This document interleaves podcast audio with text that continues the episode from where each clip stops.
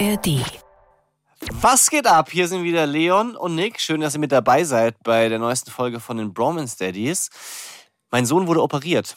Und darüber sprechen wir in dieser Folge, weil wir feststellen, also ganz normal ist es nicht, dass die Kinder immer gesund sind. Und es wird wahrscheinlich dem einen oder anderen von euch auch mal bevorstehen, dass das Kind eine Narkose bekommt, dass ihr im Krankenhaus seid, in der Klinik. Und wir wollen darüber sprechen, vor allem auch über das Ganze drumherum und euch da was an die Hand geben und auch ein paar Ängste nehmen. Ihr werdet einen ganz, ja, nachdenklichen Nick in dieser Folge sehen. Ihr merkt definitiv, dass es ihn extrem mitgenommen hat. Ja. Die gute Nachricht vorab, ich glaube, das kann man schon mal vorab sagen, es ist gut gelaufen. Ja.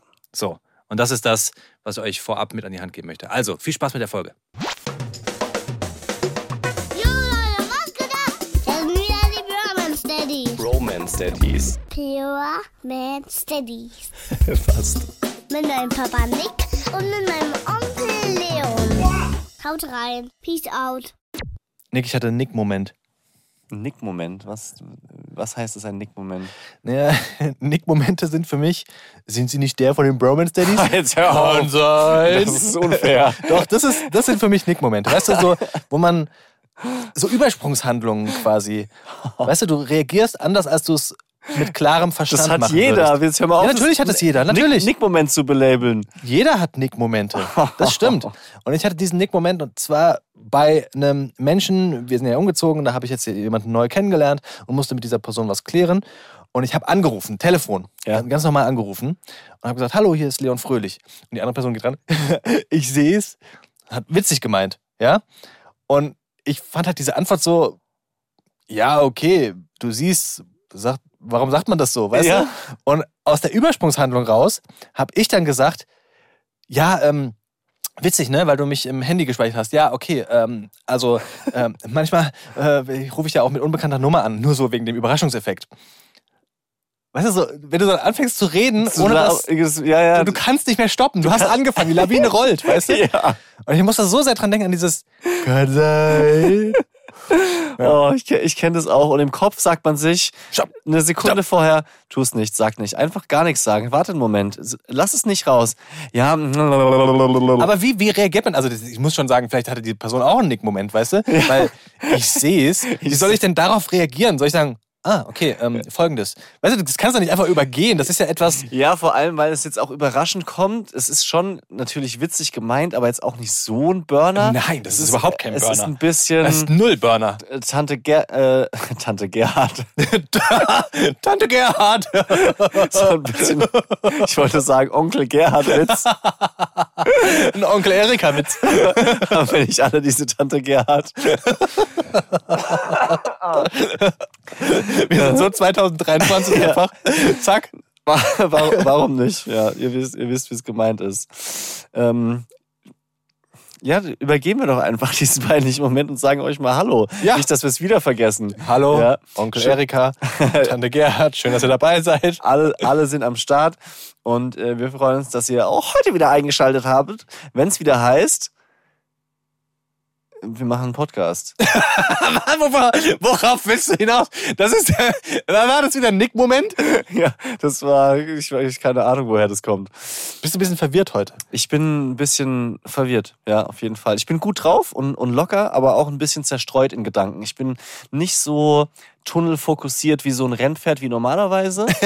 Du bist, du bist so locker wie so ein Gummi, den man so richtig, richtig auf Spannung hält. Also so locker bist du. Theoretisch, wenn er sich wieder zusammenzieht, bist du locker. Ja. Aber jetzt gerade bist du auf Spannung. ja, ganz Weil genau. es ist, ist ein heikles Thema. Und das verstehe ich auch, weil es geht um Operationen und im Speziellen um Operationen beim Boy, ja. weil der Boy wurde operiert und ihr seid alle Eltern wahrscheinlich, die das gerade hören. Und äh, ein paar Leute schreiben uns auch immer, dass sie ähm, das hören, obwohl sie noch gar keine Kinder haben. Und schreiben auch Kinder, die unseren Podcast hören und äh, ihre Eltern dadurch be- besser verstehen. Das finde ich immer ganz spannend zu, Ja. zu hören oder zu lesen vielmehr. Aber so dieses Gefühl, Kind ist nicht nur krank, sondern muss operiert werden, ist, glaube ich, bei ganz vielen Eltern schon ein spezielles Gefühl. Und Ja. das bringt dich dann auch als, als lockerer Gummi natürlich auf Spanni. Spannung. Auch Spanni. ja, genau. Also es äh, geht konkret um die OP bei ihm, dass äh, Polypen entfernt wurden und noch ein, zwei andere Sachen in dem Zuge mitgemacht wurden. Da kon- wir waren gerade drin, haben wir noch mehr rausgeholt. haben wir ihm noch einen sechsten Finger angeklebt.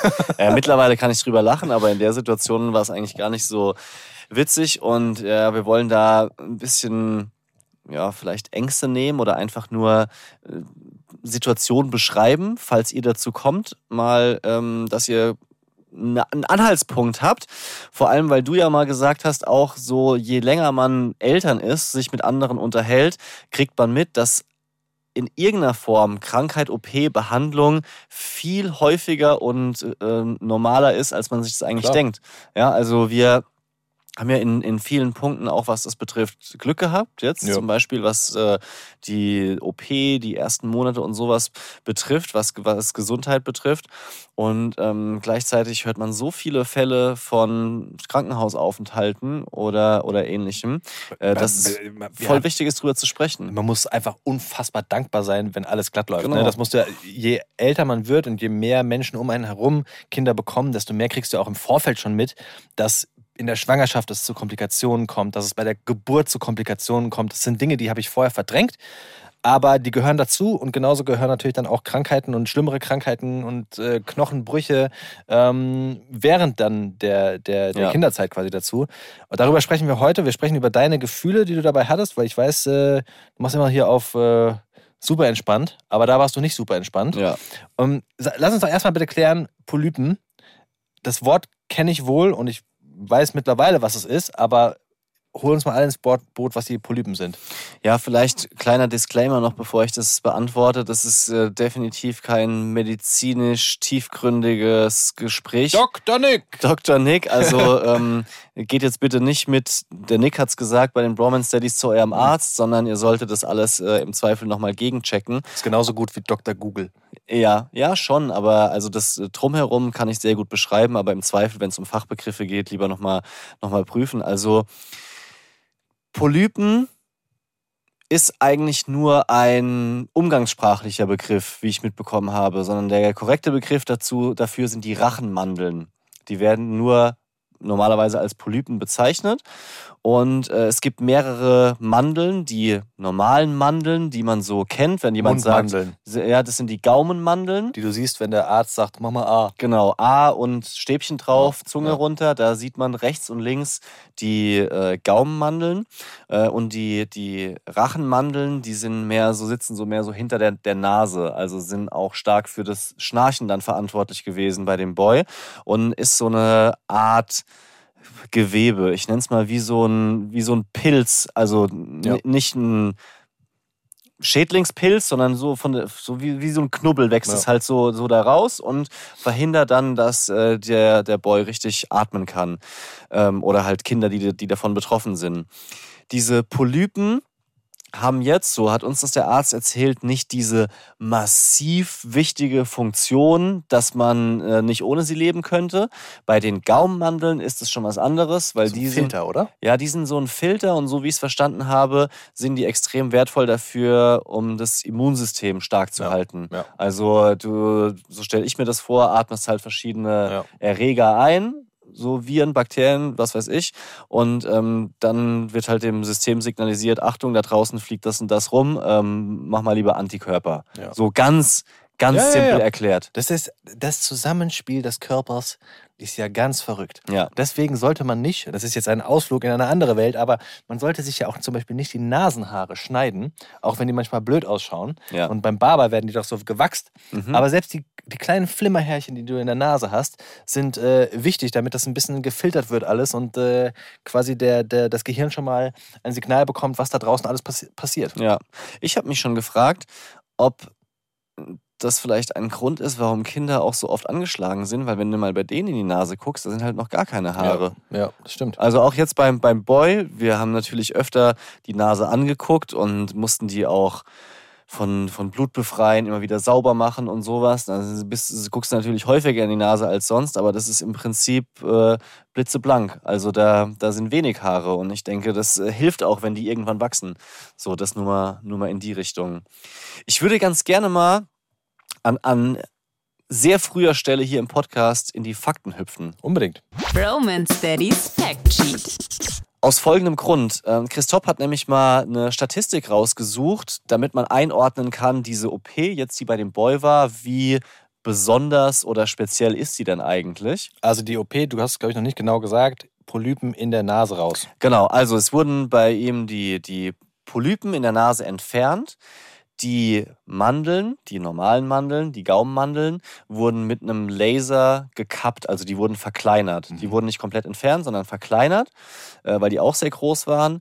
Und gleichzeitig wurde noch ähm, im Ohr ein Röhrchen eingesetzt, also auf beiden Seiten, rechts und links. Man musste dir vorstellen, wie so eine Art Mini-Tunnel. Ja, also so, dass eben Flüssigkeit, die sich dort gestaut hat, die Möglichkeit hat, rauszufließen. Warum, wieso, weshalb, kommen wir gleich nochmal dazu. Ja, so das Gehör war massiv beeinträchtigt. Ähm, und es gibt eine Statistik zu den Hauptdiagnosen von Kindern bei stationären Behandlungen. Ist aus dem Jahr 2013.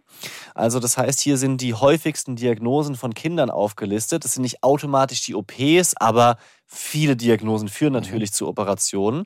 Und bei Kindern zwischen drei und sechs Jahren sind diese Erkrankungen von den Gaumen- und Rachenmandeln auf Platz eins. Zwischen Also wie, wie drei und sechs? Zwischen drei und sechs Jahren. Mhm. Also der Boy ist fünf und in dieser Range ist diese Diagnose der häufigste Grund für einen stationären Krankenhausaufenthalt. Ähm, auf dem zweiten Platz sind dann intrakranielle Verletzungen, heißt es offiziell. Und danach geht es dann weiter mit Magen, Darm, Lunge und ähnlichen Geschichten. Okay. Ja.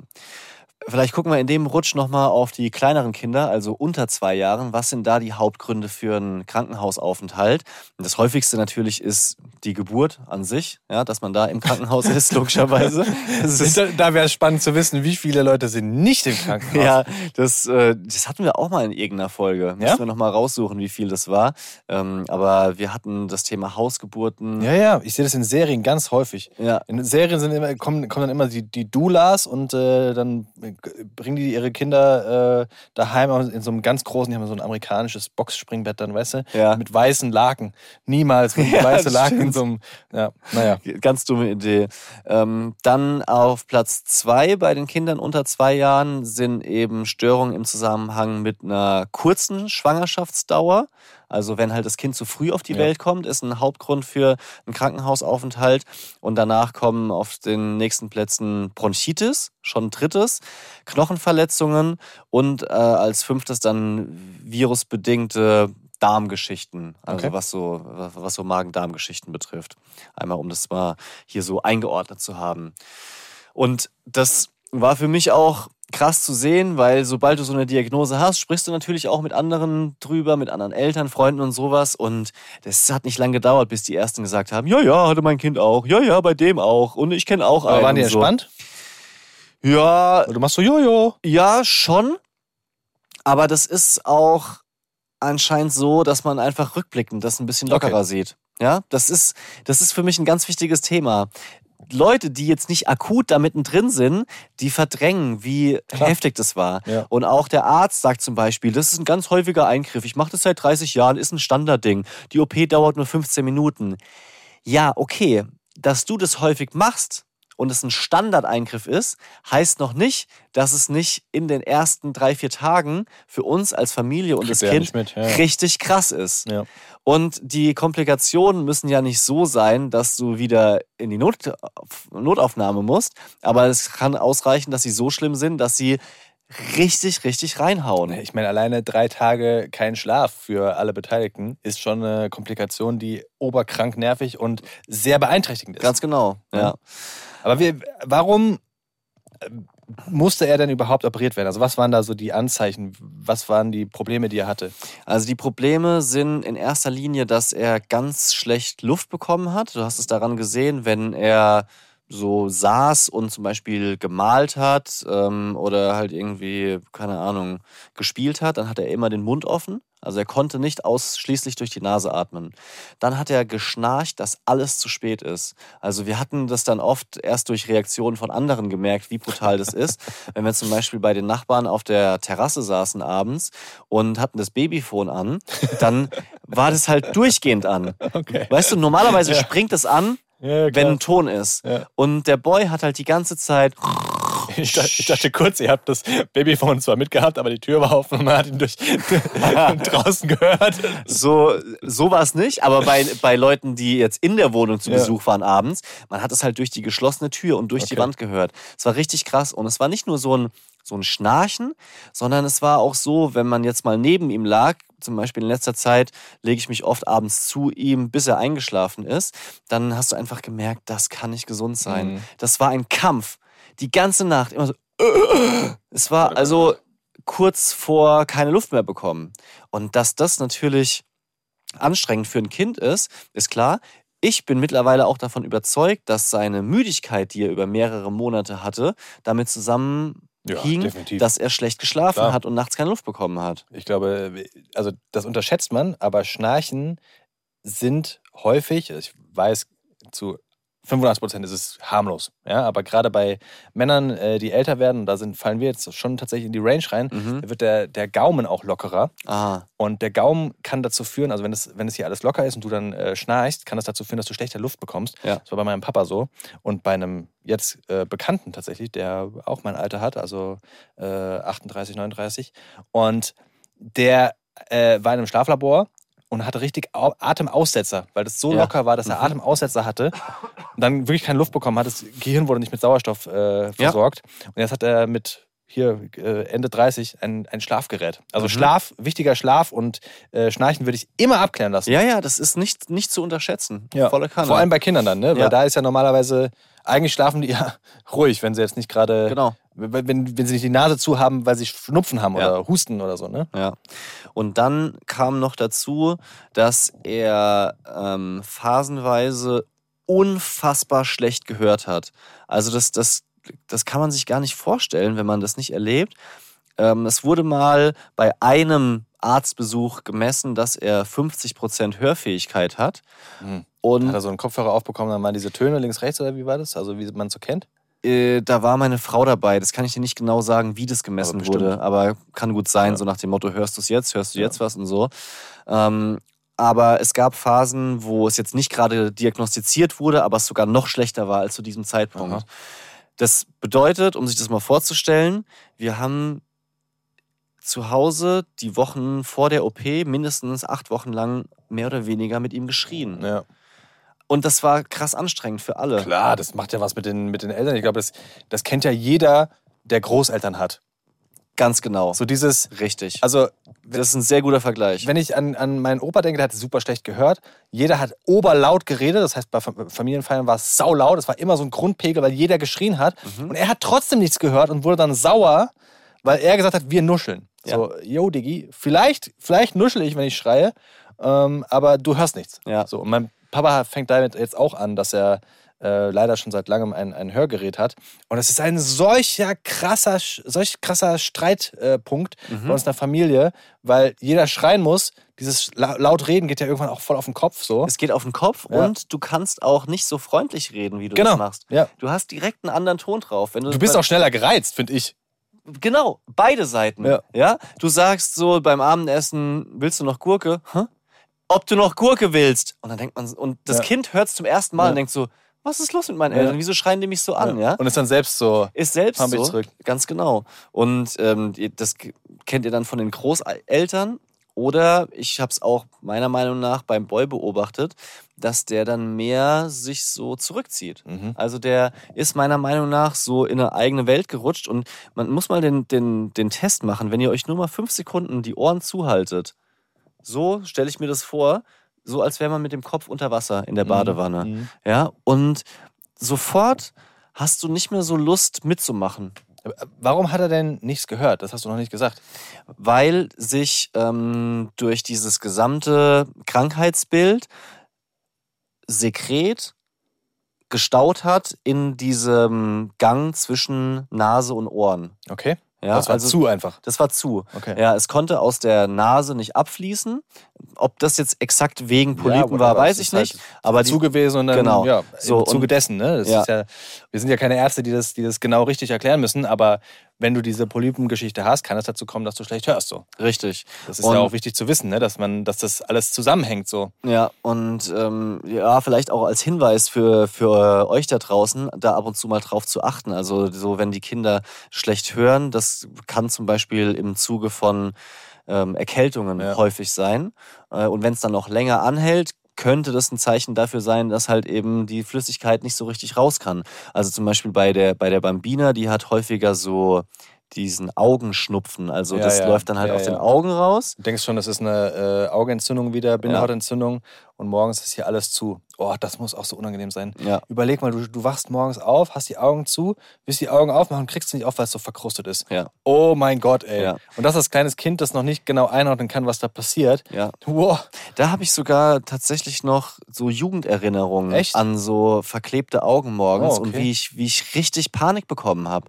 Weil das dann so im Halbschlaf ist, Ja, ja. dass du wach wirst und es noch nicht einordnen kannst. Du warst vorher erkältet, aber Ja. da kommst du nicht drauf und plötzlich siehst du nichts. Das, dann dämmerst du wieder so ein und es läuft so in deine Träume ein.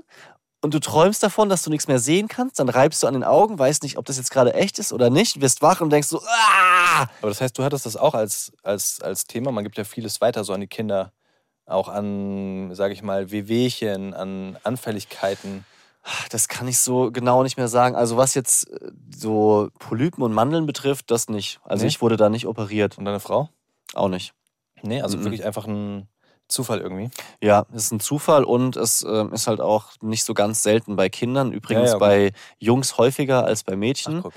ähm, und ja, er hatte da halt irgendwie ja, Pech in dem Sinne. Konnte man da vorher, also war das unumgänglich, diese OP, oder konnte man vorher noch hoffen, dass es sich von selbst irgendwie löst? Ja, es gab schon Hoffnung und wir waren auch schon lange in Behandlung. Ich würde mal schätzen, mindestens anderthalb Jahre. Ähm, und da Das ist gibt es. saulang. Ja, das ist wirklich. Wenn, wenn du mal überlegst, auch wie anstrengend das für ihn ist, ne? Also du hast einen Schnupfen und der geht weg nach einer Woche, vielleicht Genau. nach zwei Wochen, aber wenn du ewig lange so schlecht schläfst, ey. Ja. Und ähm, dann haben wir zum Beispiel Nasenspray bekommen über einen gewissen Zeitraum oder was er sehr, sehr lange hatte, war so ein Nasenluftballon. Also es sah aus wie so eine kleine Pfeife und da war so ein kleiner Luftballon hinten dran. Und das musste er dann ein Nasenloch zuhalten und mit dem anderen feste pusten. Das ist im Prinzip dieser Druckausgleich, was man Oh beim Flug macht. Boah, das hasse ich ja voll. Ja, und äh, Knackt dann in den Ohren, das ist ein so unangenehmes Gefühl. richtig. Also bei, das knackt ja auch bei diesem Druckausgleich, das ist ja nichts Angenehmes. Ich, ich mag's ehrlich gesagt. Ich, Was? Ich Wer find, mag denn den Druckausgleich? hä? Ist doch nicht schlimm, oder? Sagt mal ehrlich, wenn man so macht, ich finde es ein befreiendes Gefühl. So ein bisschen wie Nee. mit einem Ohrenwattestäbchen sich die Ohren sauber zu machen, ist auch ein bisschen. Das darf man nicht, macht man nicht. Ich Guckst das weiß. nur nach innen. Ich Da weiß. gibt so ganz kranke TikTok-Videos, wie Ich die Leute weiß. so mit so, mit so, äh, Hör auf. so, so Zeug da rausholen, weil Ja, es so ja. verkrustet ist und du es gar nicht mehr merkst. Ja, ich weiß, aber ich mach's trotzdem manchmal mit diesem Kinderwattestäbchen und muss sagen, es ist ein bisschen angenehm auch. Vielleicht mag ich das nicht, weil ich ein Loch auf dem Trommelfell habe. Ja. Und sobald ich mit dem Kopf unter Wasser bin, läuft mir auch Wasser rein. Und Ah. ich habe immer Wasser im Trommelfell dann. Und vielleicht ist es ein anderes Gefühl für mich, Könnte sein. weil es nicht nur Druckausgleich ist, sondern halt auch wahrscheinlich irgendwas entweicht. Mhm. Und für mich ist es oberunangenehm. Es ist wie, als würde mein Hirn platzen, wenn ich das mache. Okay, ja, dann, ist es, äh, dann kann ich es mir vorstellen, ist es unangenehmer. Ähm, auf jeden Fall hatten wir super lange bei jedem Zähneputz-Bad-Ritual halt auch diesen verdammten Nasenluftballon dabei. Und wir müssen unbedingt nochmal ähm, über so Medikamente und medizinische Anwendungen bei Kindern sprechen. Das ist natürlich ein Wahnsinn. Ja, du willst fertig werden fürs Bett und läufst ihm dann zehn Ja. Minuten hinterher, dass er diesen beschissenen Kennt jedes Elternteil. Na- Boah. Allein die Standardrituale sind schon schwierig. Und wenn dann noch ein Nasenluftballon dazu kommt, der Ja. keinen Spaß macht, Ja, in seinem Fall dann noch Asthma-Spray, ja, wo er auch keinen Bock drauf hat. Und hat er halt, das on top oder ist das auch eine. das ist on top. Das Okay. hat damit nichts zu tun. Das ist die andere Baustelle. Ähm, aber jetzt, dass das eine schon mal geklärt ist, ist schon mal sehr viel wert. Ähm, ja, erinnere mich nochmal dran, Thema Ohrentropfen, wenn wir Mhm. dann jetzt über aktuell sprechen, aber erstmal noch vor der OP. Das Aber, aber konnte das, also weil du sagst, er hat jetzt ein Röhrchen drin, konnte da auch reingestochen werden. Ich weiß bei meinem, wieder mal bei, bei meinem Opa, der hatte auch Probleme mit den Ohren und der hat so, so die Urban Legend. Ich habe ihn ja leider nur sehr kurz kennengelernt, aber äh, er hat wohl immer erzählt, dass er einmal im Monat beim Ohrenarzt war und da wurde vom linken Ohr zum rechten Ohr äh, irgendwas durchgestochen und das wurde durchgespült und es wäre nicht angenehm, aber danach hat er wieder so bei gehört. Also ich kann mir nicht, nicht vorstellen, dass es von links viel nach, erzählt. nach rechts durchgeht. Er hat viel erzählt. Ja, aber dass das vielleicht äh, geöffnet wird oder, durch, oder reingestochen wird, das kann ich mir sehr gut vorstellen. Weil auch bei, beim Boy wurde da erstmal sozusagen reingestochen und dann Flüssigkeit rausgeholt klingt aus das- diesem Gang. Klingt das unfassbar. Ekelhaft. Also, das klingt jetzt nicht super lecker, aber es klingt vor allem schmerzhaft. Ja. Ohr ist ja nichts, wo man sagt, das, da habe ich kein Empfinden, sondern du merkst ja sofort was. Und da reinstechen ist, uh, Ja, es war unter Vollnarkose. aha. Kommen wir gleich noch dazu. Zu der OP selbst. Ach so, okay, aber es wurde nicht vorher reingestochen. Nein, das war, Ach das so. war im Okay, Zuge dachte, dieser OP. ich dachte, vorher wurde nein, reingestochen. Nein, okay. das, war, das war bei dieser OP. Und ähm, da wurde halt m, reingestochen und dann wurde eben dieses Röhrchen eingesetzt, damit dieser Stich nicht direkt sich wieder schließt danach. Ja, okay. Sondern dass im Prinzip wie so eine Tunnelröhre Ja, ja, gesetzt wird, ähm, damit eben Ein gewährleistet ist, dass es ablaufen kann. Ganz genau. Kleiner Wasserhahn. Ja, sozusagen. Ja, und dann ähm, irgendwann hat halt auch der, der HNO gesagt, so, also das äh, wirkt alles nicht so richtig und ähm, überlegen Sie sich doch mal, ob so eine OP für Sie äh, sich irgendwie gut anhört. Und wir waren da, Gut anhört. ja, wir waren trotz allen Gefahren sehr schnell überzeugt davon und konnten es ehrlich gesagt nicht mehr abwarten, dass es endlich passiert, weil es so belastend für alle war. Ähm, und wir hatten Glück, weil dieser Arzt in der Privatpraxis ähm, diese OPs durchführt, dass wir jetzt nicht endlos lang auf einen Termin, Termin warten mussten. Wie lange habt ihr gewartet? Mm, Ich denke so zwei Monate Okay. nach der Entscheidung. Okay. Ja, und das ist sehr, sehr wenig. Wenn man sich gerade mal umhört, gerade Kinder-OPs und auch solche an den, an den Atemwegen ist, so habe ich das mitbekommen, eine der Operationen, die gerade endlos weit nach hinten geschoben werden, aufgrund von Personalmangel, Ja, anderen ja. strukturellen Ist halt Problemen. nicht akut wichtig und muss jetzt gemacht werden. Eigentlich nicht. Ja. Auf der anderen Seite, wenn man sich überlegt, in was für einem fucking wichtigen Alter das ist, Mhm. und wenn sich sowas über zwei Jahre zieht, von zwei bis vier, von drei bis fünf oder was auch immer. Ich habe Beispiele gehört von Kindern, bei denen die Sprachentwicklung langfristig Mhm. geschädigt ist, weil Mhm. die halt sprechen lernen und wenn ich. sie sich dann nicht richtig hören, können die bestimmte Sachen nicht aussprechen oder stottern. Ja, ja. Du, wenn das, Sau das Gehirn nicht mit äh, Sauerstoff ordentlich versorgt ist, dann kann das jetzt auch nicht das Allerbeste sein, ne, nachts. Also, Absolut. ist denn, ich, ich vergleiche das und das ist wahrscheinlich überhaupt nicht gut und richtig, aber ich äh, schaue ja gerne und viele Serien Ja. und ähm, häufig ist dann an so einem Punkt, weil ich es halt selbst noch nicht erlebt habe, versuche ich es für mich so einzuordnen, ja. Aber häufig gibt es dann natürlich so diese ganz großen Operationen, ja. Ich, ich, ich gucke gerade Rookie. Ja. Mhm. Äh, so, Der älteste Polizist ähm, von Los Angeles fängt nochmal neu an, hat einen Sohn. Der Sohn ist, ich glaube, 25 und er wird auch gerade operiert am offenen Herzen. Okay. Und die äh, OP hat eine 20-prozentige Wahrscheinlichkeit, dass der Sohn sterben wird. Mhm. Und in solchen Serien und Filmen ist es immer so, es gibt immer so eine Prozentangabe. Weißt du, so, so und so viel Prozent, dass es nicht gut geht. Kriegt man sowas in, in echt vor so einer OP? Ja, äh, schon. Ähm, allerdings nicht jetzt so mündlich von Arzt zu uns, sondern du kriegst halt diese ganzen Infoblätter mit. Okay. Unterschreiben Sie bitte hier. Ganz genau. Und das Kleingedruckte. Und da steht dann drin, Ja. bei so und so viel von. Genau. Aha. Ja, da steht da, also nicht, ich kann jetzt nicht mehr genau sagen, ob da eine Prozentzahl drin steht, aber es ist schon in irgendeinem, doch, es ist gerankt. Ja, okay, Sowas wie das wahrscheinlich. häufig, sehr Genau, genau. selten, super selten. Wie typisch bei einem Beipackzettel. Richtig, bei der, bei der Medizin.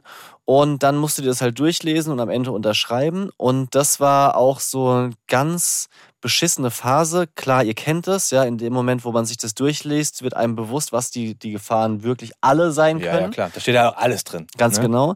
Aber es war auch insofern beschissen, weil diese Infozettel, die waren halt für mehrere OP-Arten irgendwie zusammengefasst. Das heißt, es hat nicht alles auf dich zugetroffen. Okay. Ja, also da waren sie dann immer so ähm, Mandel entfernen, Polypen und noch irgendwas anderes, was nicht gemacht wurde. Und Zunge ab. Äh, So, so in die Okay. Richtung. Und alles, was im Rachenraum mit, einer, äh, mit einem Messer, Skalpell passiert. so, So, okay. so, so in die Richtung. Deswegen war das ein bisschen schwierig jetzt für sich selber zu übersetzen, was sind denn jetzt auf den Boy betrachtet, die, die Gefahren. Und weißt du, was da ungefähr stand? Also war es so sehr selten, war es selten, weißt du, Komplikationen? Hm, Es kann Nicht so, dass du es dir gemerkt hast, auf jeden Fall. Nee, also natürlich muss man sagen, dass Komplikationen insgesamt bei dieser Art von Eingriff selten sind, weil es sehr, sehr häufig durchgeführt wird. Aber das heißt ja nichts. Also, weißt du, das, ich finde, das Schlimme ist ja, klar, es kann immer zu einer Komplikation kommen, aber wenn es dich dann plötzlich selbst betrifft und selbst ein Prozent bedeutet ja schon einer von 100 oder Ja. einer von 1000, selbst einer von 10.000 und du als Elternteil setzt dich dahin und denkst dir so, ja, der, das heißt vielleicht sehr selten, aber in Zahlen bedeutet das, es könnte passieren. ja, wir machen es So. anders. Wir schauen nochmal in die Fakten. Bromance Daddies Fact Sheet. Weil nämlich Christoph uns da was rausgesucht hat. Aber kleine, kleine Trüffelschweinchen hat mal gesucht. Und zwar konkret die Auswirkungen von Narkosen auf Kinder. Aha. Also es geht jetzt nicht um die Polypen, Ja. Polypen-OP, sondern ähm, OPs, die mit einer Narkose stattfinden. Das war ja auch beim Boy der Fall, eine Vollnarkose. Super krass übrigens, dass die zwar eine Vollnarkose war, aber er wahnsinnig schnell wieder wach war. Also nach einer Dreiviertelstunde, glaube ich, oder Stunde. Einmal voll weggebeamt und dann direkt wieder zurück ins Leben. Ähm, und wir haben uns halt gefragt, wie häufig sind denn da Nebenwirkungen? Es ist so, dass etwa 10% Übelkeit und Erbrechen sowie Heiserkeit als Nebenwirkung haben. Mhm. Also jeder Zehnte, das finde ich schon ziemlich viel. 3% haben einen Blutdruckabfall und bei einem Prozent kommen Herzrhythmusstörungen und Bluthochdruck vor. Andere Sachen, wie zum Beispiel Herzinfarkt oder Verwirrungszustände, treten sehr selten auf mit weniger als einem Prozent. Okay. Ja. Aber siehst du, da, da sage ich wieder so, ja, sehr selten. Aber die Zahlen sind dann trotzdem so, dass du es nicht unwahrscheinlich ist. Weißt Ja. du, das ist so, jedes Risiko wirkt eine Ge- Gefahr und du setzt dich dann natürlich auch dann bewusst aus, weil du hoffst, dass die Resultate das Ganze überwiegen. Aber trotzdem hat man doch Schiss vorher. man hat Schiss davor. Und vielleicht ähm, spreche ich mal kurz das aus, was so die, die ultimative größte Angst ist. Da passen nämlich auch die, die Zahlen dazu. Es gibt ein Sterberisiko. Klar. Ja, bei Vollnarkose, bei OPs, so, ihr, ich, ich sage euch nichts Neues, es ist so, es gibt ein Sterberisiko, aber wie hoch ist es eigentlich, ähm, wenn man jetzt mal auf Narkosen nochmal guckt und da hat Christoph rausgefunden, dass im Jahr in Deutschland etwa 43.000 Menschen unter Narkose sterben. Was? Das klingt wahnsinnig viel, Das ist richtig viel. aber man muss es äh, genauer lesen, diese Zahlen. Okay. Unter, unter Narkose heißt auch an den Folgen der Operation, Ganz die dann. genau, Ah ja, okay. richtig. Also sie sterben nicht Mhm. wegen der Narkose, sondern weil es eine lebensbedrohliche OP ist. Ja? Es kommt jemand, äh, der hält nur an zwei Fäden und. Gan ja, okay. Richtig, ganz genau. Ähm, bei nicht lebensbedrohlich erkrankten Patienten geht man von einem Sterberisiko von einer bei einer Million in Ah. Anästhesien aus. Das wiederum ist eine Zahl, wo ich sage, Ja, das beruhigt einen mehr. das kann einen und dieses, dieser eine, dieses, dieser eine unter einer Million ist dann wahrscheinlich sogar eher so der Anästhesist menschlicher Fehler. kann, kann gut sein. also pass- das ist jetzt eine böse Unterstellung, aber Naja, menschliche Fehler passieren halt auch. Ja, und, und es sind halt auch die Fälle, die dann immer in die Öffentlichkeit Genau, geraten, genau. Ne, weil die besonders krass sind und nicht die eine Million Fälle oder zehn Millionen, wo Ja, es natürlich ja. gut geht. Das muss man auch ganz klar sagen. Ähm, diese Zahlen, sei nochmal dazu gesagt, die gelten für stationäre Behandlungen. Im Falle von dem Boy war das ja eine ambulante Behandlung. Also um 12 Uhr war der Termin und um 13.30 Uhr habe ich die schon wieder abgeholt. Äh, super schnell. Was äh, ich nochmal wichtig finde, hier hinzuzufügen, ist, ähm, was bei diesen Zahlen jetzt hier nicht erfasst wird, das sind die Komplikationen bei ambulanten OPs. Mhm. Und da gab es eine Expertin, die bei uns, bei der Hessenschau, ähm, auch mal gesagt hat, dass es da wiederum etwas häufiger zu Problemen kommt, weil die Ärzte nicht so routiniert sind im Vergleich zu stationären OPs und es manchmal auch an Betreuungspersonal mangelt, die die Aufwachsituation betracht, be beobachtet. Das ist spannend. Ich wollte dich was fragen. Und zwar, bevor du erzählst, wie die OP jetzt lief und wie es danach alles war, was mich brennend interessiert. Aber ich muss gerade daran denken, dass ich auch mal unter Vollnarkose war. Und ich weiß aber nicht mehr genau, wieso. Ich glaube, wegen einem wegen, wegen äh, Handgelenk oder Ellbogenbruch. Ich weiß es nicht mehr, aber ich Mhm. weiß, dass ich definitiv unter einer Vollnarkose war. Und ich habe ja vieles schon gebrochen, habe ja auch hier im Podcast schon mal gesagt, ich habe mir fünfmal am linken Arm was gebrochen. Mhm. Und ich versuche gerade so, weißt du, du, du änderst ja plötzlich so die Perspektive. Früher warst du einfach nur Kind und Ja. es war selbstverständlich, dass deine Eltern für dich da waren. Ja, jetzt versuche ich gerade mal so, wie haben sich eigentlich meine Eltern gefühlt damals, als äh, sie mit mir im Krankenwagen zum Beispiel fahren mussten. Ich weiß noch, dass ich in, auf so einem Spielplatz in Wiesbadener Ecke äh, von diesem, auch das habe ich schon mal berichtet, Reifen runtergesprungen Mhm. bin, Ellbogen gebrochen habe. Und ich weiß definitiv, dass mein Papa einen äh, Krankenwagen geholt hat und mit mir da hinten drin gefahren ist und mir total die Angst genommen hat, was super wichtig war. Ich habe es damals Ja. als selbstverständlich genommen, aber ich denke mir jetzt so, boah, das würde ich auch versuchen wollen. Er, er war so durchgehend für mich da und ich weiß auch, dass ich an irgendeinem Punkt wegen irgendetwas unter Vollnarkose war, aufgewacht bin und er kam relativ schnell wieder. Also ich weiß noch, dieses, dieser Aufwachmoment ist richtig, Ja. richtig schlimm, Mhm. weil du weg warst, aufwachst und in einem ganz anderen Raum bist. Mhm. Also so, so muss sich ein Neugeborenes fühlen, was an Punkt X einschläft und plötzlich wo ganz anders ist. So. Ja. Du wachst auf, du bist, in so einem kalten, weißen Raum, es ist ja jetzt auch keine schöne Atmosphäre, ja. Da liegst du, neben dir sind andere Leute, du weißt gar nicht, oh, die bewegen Du, sich du nicht. hörst irgendwie. was, aber siehst, siehst nicht, was da passiert, weil da machen jetzt auch noch so Vorhänge sind. Ja, dann hast du diese OP-Kleidung an. Also Ja. ich weiß noch, bei mir war es einfach nur so ein ganz großer Raum und keine Vorhänge, sondern Mhm. waren so drei Ja, andere okay. Betten um mich rum so. Und ich weiß, dass er super schnell bei mir war, was ich richtig gut und wichtig Ja. empfunden habe. So dieses einfach Dasein. Weißt du, also wa- was kann man für das Kind machen in so einem OP-Umfeld als Elternteil? Kannst gut zusprechen, äh, aber vor allem halt da sein. Das war wichtig für mich damals, dass meine Eltern da waren. So. Ja. Also warst du auch mal unter Vollnarkose selbst? Ja, ich war einmal unter Vollnarkose, als mir die, die Bänder im Sprunggelenk operiert wurden, als ich da diesen guck. Bänderriss hatte. Jetzt vor kurzem. Ja, genau, vor zwei Jahren oder wann das Da war? habe ich dich doch noch gefahren. Da warst du unter Vollnarkose. Mhm. Für mich gar nicht so. Ja, doch, das, das war Vollnarkose. Ah. Hatte mich auch gewundert, aber die machen das halt unter Vollnarkose. Und da hatte mir die Ärztin danach noch äh, erzählt, dass ich im Einschlafen noch Ah. einen auf Radiomoderator gemacht habe ähm, und irgendwie gesagt habe, es ist 9.30 Uhr, jetzt die Kurznachrichten mit Felix Hilbert. Ich bin Nick, hallo. Stimmt, stimmt, stimmt. So, ich erinnere mich. das ja, war so die okay. witzige Erinnerung. Aber also da hatte ich keine schlechte Erinnerung dran. Ich hatte das ein oder andere Mal so äh, lokale Narkosen, Teilnarkosen, als mir den Arm gebrochen hatte und sowas. Ähm, das war so, das war das. Ich kann, beim, beim Boy kann man jetzt nochmal sagen, diese Aufwachsituation, da war der auch wie von Sinn. Also der war, der wollte direkt aufstehen und raus, aber war noch natürlich körperlich überhaupt nicht in der Lage dazu. Hat total geweint. Meine Frau hatte mich gerade am Telefon, als er wieder wach geworden ist und so, also so richtig schlimm, ist mir Mhm. richtig ans Herz gegangen. Und ähm, sie hat gesagt, dass sie so Glück hatte, dass der Arzt zu dem Zeitpunkt da war, einfach weil er ihr nochmal Informationen gegeben hat, so wie verlief die OP und so weiter. Und dementsprechend konnte er dann auch dieses Abstöpseln von diesen ganzen Geräten durchführen, weil es wäre ein bisschen eng geworden. Ja, Meine. Frau alleine, der Boy, der wild um sich fuchtelt, nicht, nicht ganz da ist und zurechnungsfähig und dann halt sieht, mir steckt eine Kanüle im Handgelenk, Ah, ich habe eine sagst, Maske ja. ums Gesicht, ich habe hier einen Schlauch hängen, ich bin da am Gerät.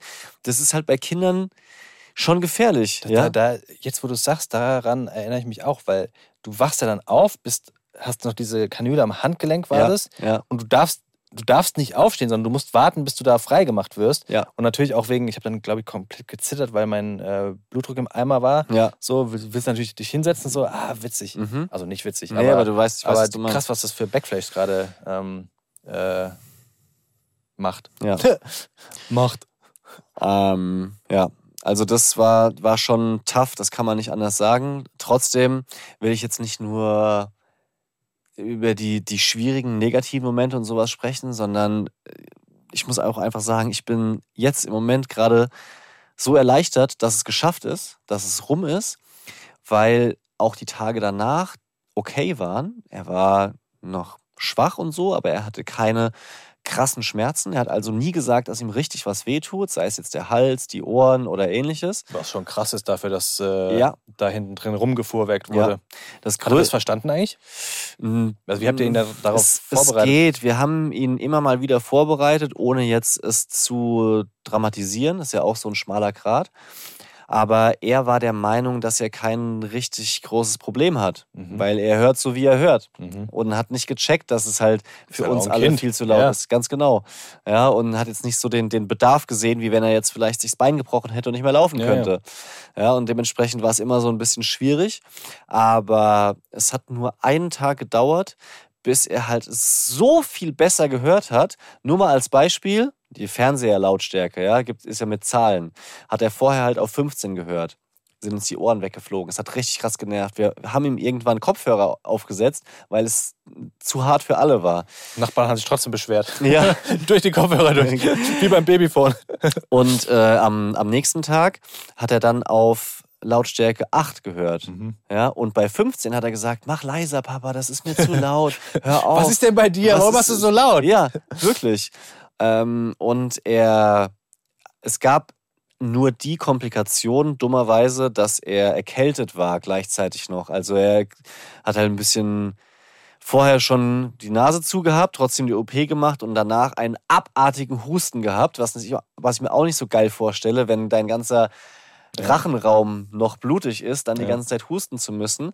Aber das hat er, hat er gut weggesteckt, das muss man wirklich sagen. Aber ich muss nochmal zurückspringen, weil wie bereitest du denn dein Kind, was eben nicht mehr zwei ist, sondern fünf und alles versteht, darauf vor, dass ihr jetzt ins Krankenhaus in Anführungsstrichen fahrt, Ja. auch wenn es ambulant gemacht wurde, und dass es dann ausgenockt wird und dann erstmal Schmerzen hat. Wie macht man das denn als Elternteil? Ja, du, kannst das, du kannst das Kind ja nicht belügen, weißt du, du kannst ja nicht sagen, ah, das wird gar nicht so schlimm. Ja, Weißt du ja selbst nicht. Ja, richtig, ganz genau. Also ich habe mir da auch äh, einige Sachen durchgelesen von Blogs und sowas, was als Empfehlungen mitgegeben wird und drüber sprechen ist äh, ganz klar. Das Problem ist nur in seinem Alter, ich habe es auch immer mal wieder versucht anzusprechen, aber es hat ihn nicht so richtig gejuckt. Also weißt du, er läuft dann weg oder spielt Mhm. Ja, ja. was, sagt was anderes. Dann habe ich gesagt, soll ich dir das mal zeigen, wie das aussieht, was, diese, was Polypen überhaupt sind? Willst du mal wissen, warum du gerade so schlecht hörst? Nee, nee. So, und du kannst, gar nicht. kannst ihn auch nicht festhalten, weil in dem Moment sagst signalisierst du ja quasi, Achtung, Achtung, es ist super wichtig gerade, ich muss dich festhalten, damit ich dir das jetzt mal erzählen kann. Also hat man es immer mal wieder probiert und so richtig gecheckt hat er es erst auf der Fahrt ins Krankenhaus. Okay. Also erst als klar wurde, wir fahren jetzt nicht Krankenhaus, sondern halt in diese Ja, ja. Klinik. Ähm, und ein großes Thema war halt die Narkose. Und äh, da ist die Empfehlung, das zum Beispiel Zaubersaft zu nennen, ähm, weil es irgendwie leichter verständlich ist und auch ähm, erklärt, dass ähm, ja, der, der quasi hilft. Ja, das ist nicht nichts, was dich ausnockt, sondern es hilft, dass du weniger Schmerzen hast. Oder zum Beispiel Zauberpflaster, also diese betäubenden Pflaster, damit man den Einstich nicht so merkt. Ähm, genauso sollte man ähm, auch immer sagen, dass die Ärzte, auch wenn die fremd sind, totale Experten sind, dass die im Zweifel auch mehr wissen als, als man selber. Oh, ist das schwierig. Ein Problem war riesig, leider. Und zwar in diesen ganzen Infoschreiben stand halt drin, dass die einen Saft bekommen, der so ein bisschen runterfährt. Also ja, der klar, den diese- Zaubersaft halt. Der Zaubersaft, ja. Und äh, er so, oh, ich weiß nicht, will nicht. Wir haben ihm das super erklärt. Dann kommen wir dorthin. Es gibt keinen Zaubersaft, sondern eine luftpumpengroße Spritze, die halt na, na, also Nasenspray so. verabreicht hat. So, das ist deine 1 cm Kanüle, die dir jetzt in den Po gejagt Nee, wird. also es, es, gab halt keinen Saft, sondern plötzlich ein riesiges Nasenspray, Okay. was aussah halt wie eine Spritze. Also es Ja, wurde so richtig reingedrückt. Ähm, und die Alternative wäre Zäpfchen gewesen. Ja. Ja, super. Ja, auf alles vorbereitet, auf Saft. Und dann musste er leider halt dann doch festgehalten werden. Ähm, schwierig, ja. Die, die Ärzte sagen natürlich, halten Sie ihn mal fest. Aber du bist dann halt das Arschloch. was- Auf gar keinen Fall. Ja, was- ich möchte hiermit nichts zu tun haben. ja, ich meine, du gehst halt auch nach Ja, Hause wieder mit ihm, klar. ja. Ich weiß, was du meinst. So, ähm, aber auf der, ich will auch nicht, dass man eine Krankenschwester oder äh, so Personal ihn hart fesselt, ja. Schwierig. Oh Gott. Das ist ja i- insgesamt alles, ich meine, allein schon, dass du, also die Kinder verstehen es ja nicht, ja, aber, aber zu sagen, immer zu sagen, so, das tut jetzt erstmal weh, so nach dem Motto, aber dann wird's besser, ist ja auch, Genau. Das checken die nämlich nicht. Genau. Du willst nämlich nur jetzt keinen Schmerz. Ja. Dieses, dieser Invest dafür, dass es irgendwann Genau. besser wird, raffen Kinder nicht. Die können ja nicht mal äh, sehen, dass wenn sie ich wollte irgendein Beispiel machen, aber Musst weißt, was ich meine. Ja. Ja. Die, können nicht vorausschauen. Ja. Ja. Die, die laufen mit dem Gesicht gegen die Wand, ja. Ja. weil sie es vorher nicht kommen sehen. Und so ist es zum Beispiel auch mit den Ohrentropfen. Das ist das Letzte, was ich noch erzählen will. Ähm, er muss jetzt Ohrentropfen nehmen und dabei je Ohr fünf Minuten still liegen. Ja, Glückwunsch, macht es mal mit einem Kind. Ja, mit Fernsehgucken kriegt man es natürlich noch hin, aber das tut halt auch sau weh, weil diese, diese Ohrentropfen laufen da durch bis in den Hals rein und brennen halt wie Sau, weil das äh, eben so diesen, Das diesen tut nur jetzt kurz weh, Ja. aber der Long-Term-Effekt, ja, Ja. das ist wie bei Aktien. Richtig. Du musst es auf zehn Jahre sehen. jetzt ein kleines Risiko eingehen und dann ist es wahrscheinlich besser. Okay, Papa, verstehe ich, Ja. danke dir. Ich werde dir später mal ganz dankbar sein. Mit 18, wenn ich dann hören kann. Ja, und gestern haben wir halt 50 Minuten gebraucht und nur eine Seite geschafft. Und das ist halt mein. 50 Prozent. Ja, Hey, ja, genau. das Glas ist entweder halb voll oder halb leer, weißt du? Ja, und das ist halt unser Feierabend, der dann abgeht, der Ja, einzige. ja. Diese, diese eine Stunde, die du hast, wird dann mit Ohrentropfen und der Diskussion darum äh, ja, gefüllt. War halt nervig. Aber ich habe dann auch nicht gesagt, du musst jetzt, sondern habe ich gesagt, okay, wenn so, alles gut.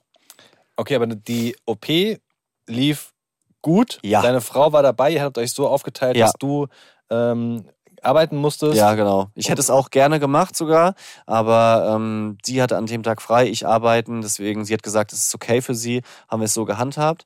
Sie war beim Aufwachen dabei. Ja, Er durfte sofort nach Hause.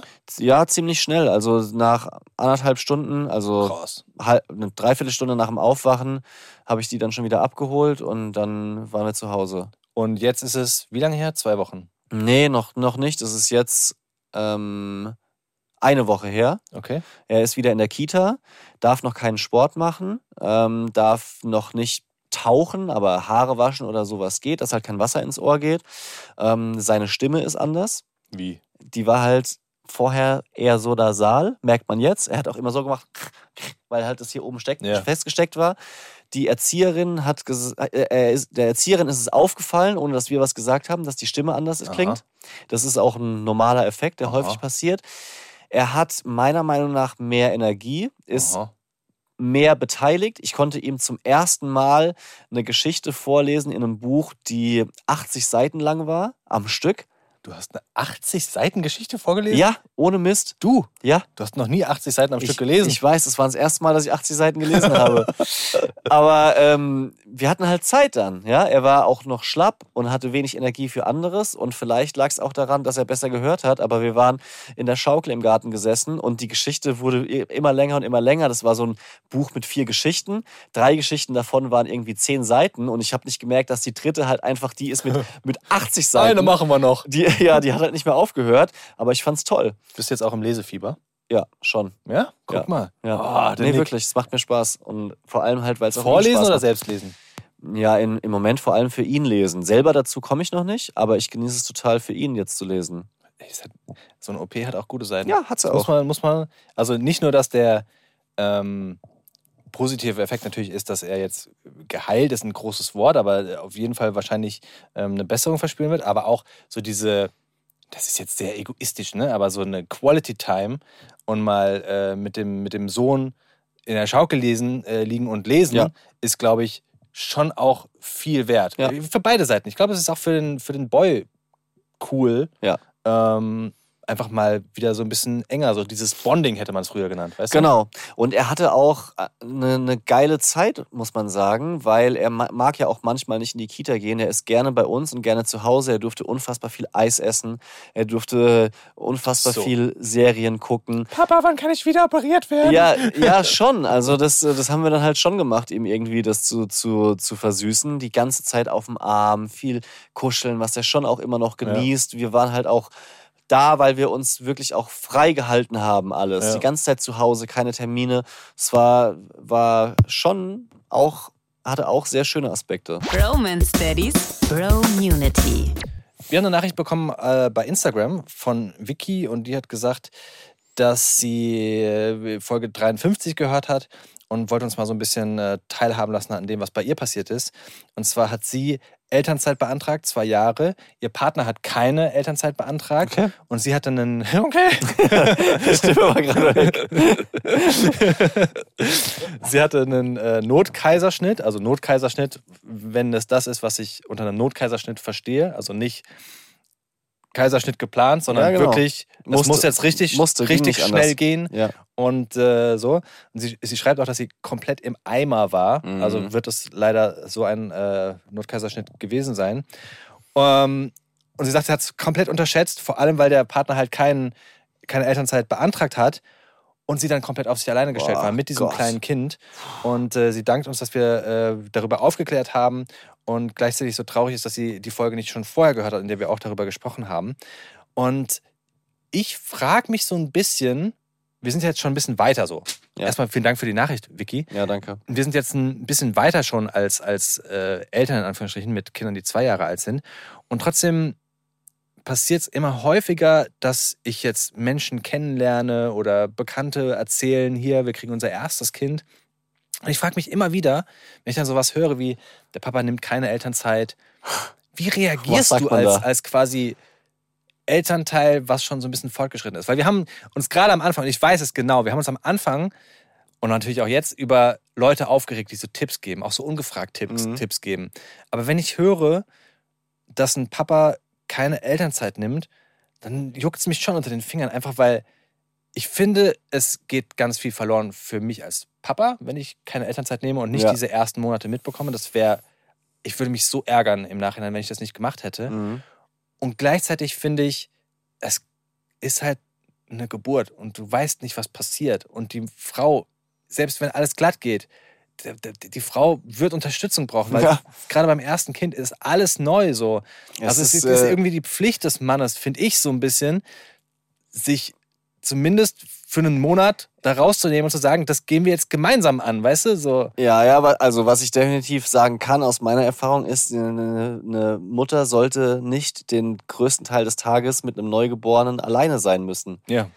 Ja, also na klar, wenn je nachdem wie die Konstellation ist, kann das vielleicht auch jemand anderes sein, Mutter zum Beispiel. Falls Es kann ja auch sein, Haus dass man aufs Geld wohnt. komplett angewiesen ist. Ich will, Auch mich da auch, das- ich will nicht übergriffig sein, so, weißt du? Ja, das ist ja genau der Punkt. Ja. Das ist unsere Erfahrung oder unsere Sicht auf die Dinge, die nicht für alle trifft oder zutrifft. Ja. Und gleichzeitig ist es aber nicht so unwichtig, dass man es einfach verschweigen kann. Ja. Ähm, ich, ich, ich struggle da auch immer wieder. Ich also meine Herangehensweise ist es äh, schon mittlerweile bei Sachen, die mir sehr wichtig erscheinen, wenn ich das Gefühl habe, oh, da ist jemand gerade wirklich auf einem, auf einem gefährlichen Holzweg, dann das vorsichtig anzudeuten, also schon auch zu sagen.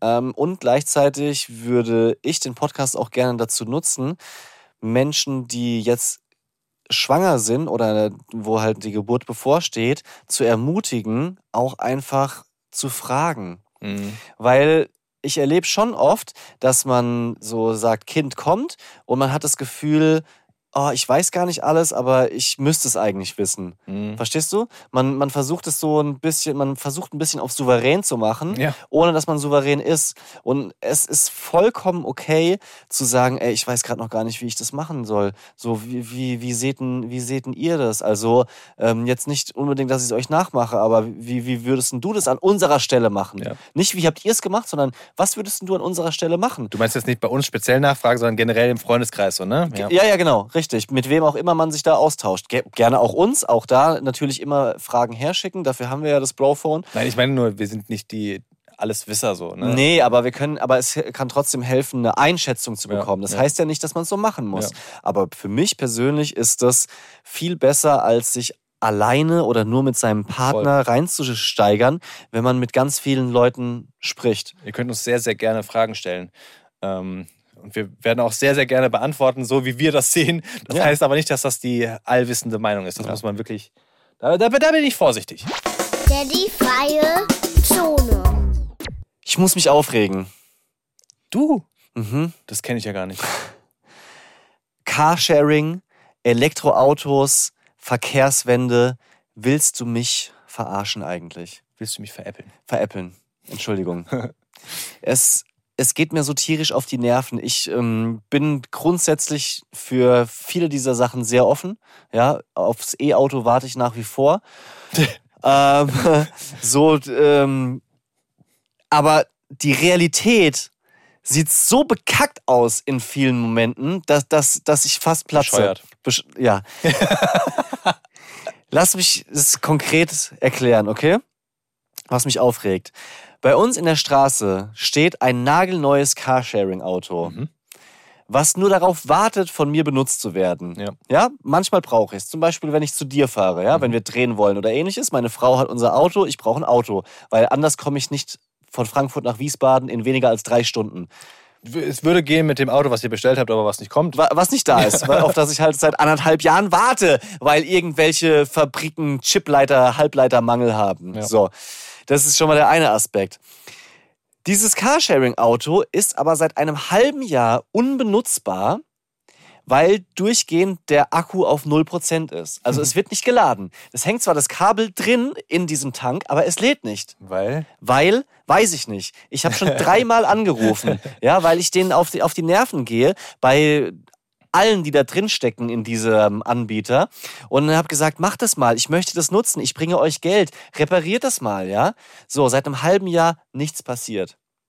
Also musste ich auf einen anderen Carsharing-Anbieter ausweichen. Ähm, und ich wohne in Frankfurt, aber habe leider festgestellt, dass dieser sehr große Carsharing-Anbieter meinen Stadtteil nicht anbietet. ja? Also, so zu so sagen, in Frankfurt kannst du Carsharing nutzen, geht auch nur so teilweise. Frankfurter Innenstadt. Ja. Dann musste ich mit dem Fahrrad dort rüberfahren, hab natürlich, da war ich dumm, meine PIN vergessen, musste die erst entsperren lassen über diesen, äh, ähm, ähm, über diesen Telefonhotline. Telefon-Hotline, mach das Auto auf, Tank leer. ja, ich. so. Dann mu- Das denk- siehst du aber vorher in der App. Das ist da- ein das seh- Anfängerfehler. So, ja, ist ein Anfängerfehler, aber ich dachte, ja gut, auf dem Weg ist eine Tankstelle, dort lade ich das voll. Pustekuchen. Pusteblume. Sehr schön. Ja? So, denn es gibt nur Partnertankstellen, bei denen du diese Autos voll tanken kannst.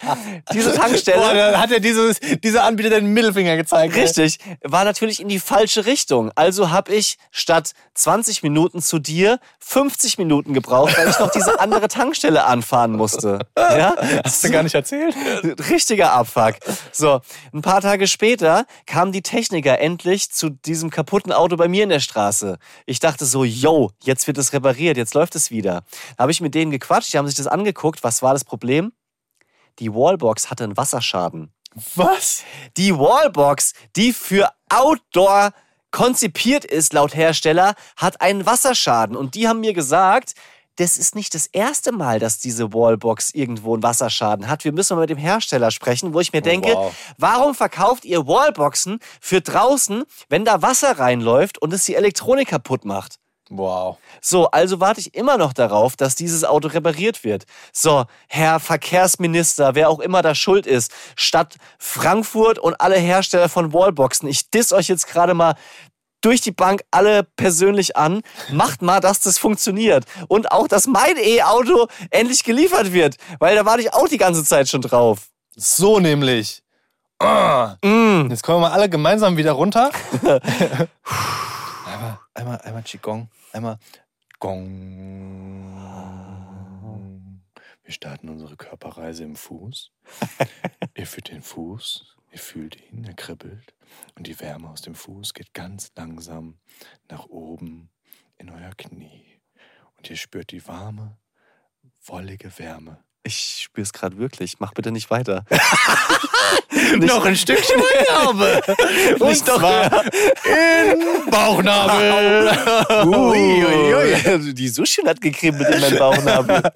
Leute, wir sehen uns nächste Woche wieder am Dienstag. Dann gibt es äh, Teil 2 der Körperreise, wenn ihr wollt. Wir fangen diesmal beim Kopf an und fahren nach unten. Podcast ASMR. Das wird fantastisch. Ich hoffe, ihr hattet Spaß mit dieser sehr, äh, sehr ernste Folge war das. Ja, aber auch wichtige und schöne Folge. Ich, ich finde es immer cool, bei so ernsten Folgen, da redest du auch so ganz ernst. Das ist, das Echt? merkt man. Doch, dann da hast du, du hast eine andere Haltung. Na, dann. okay. Ich bin immer der, der dann versucht zu lachen. Ja. Ja. Ja, wir, wir sind da Yin und Yang. Wir gleichen uns da aus. Wir sind da das linke Knie und das rechte Knie. Solange beide warm sind, ist das super. Peace out. Haut rein. Heute haben wir einen Podcast-Tipp für euch, falls ihr mal wieder Lust habt, euch so über das Leben an sich Gedanken zu machen, Fragen zu stellen, wie, wo will ich denn eigentlich hin im Leben, was ist mir wirklich wichtig, dann empfehlen wir euch nämlich den Podcast Carpe What, dein Sinn-Podcast.